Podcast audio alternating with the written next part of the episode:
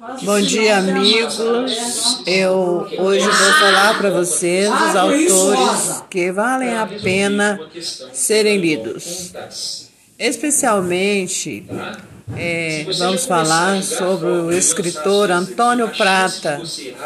É, falando sobre os apps de, é, das redes sociais, né, de como a gente aparece nas redes sociais, entre o real e o ideal.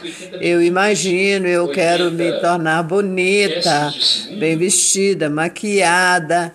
E aí por aí vai, né? A gente fica. É, é só tomar cuidado para os outros não assustarem, que de quando me vê no Facebook ou no Instagram, não levar um susto quando me vê ao vivo, conversando pessoalmente, presencialmente, ok?